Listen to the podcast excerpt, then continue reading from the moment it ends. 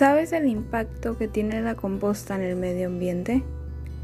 Realizar una composta es súper sencillo y barato. Puedes realizar una composta en tu propia casa utilizando los residuos orgánicos, muy importante, de tu casa y fácil vas a tener una composta en tres meses. Pero, ¿qué se necesita?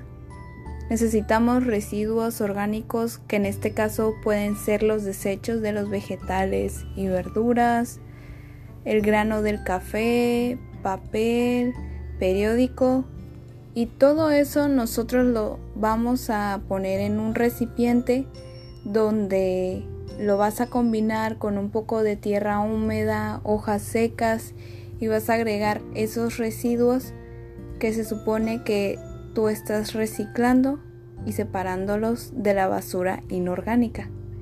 También la importancia de reciclar.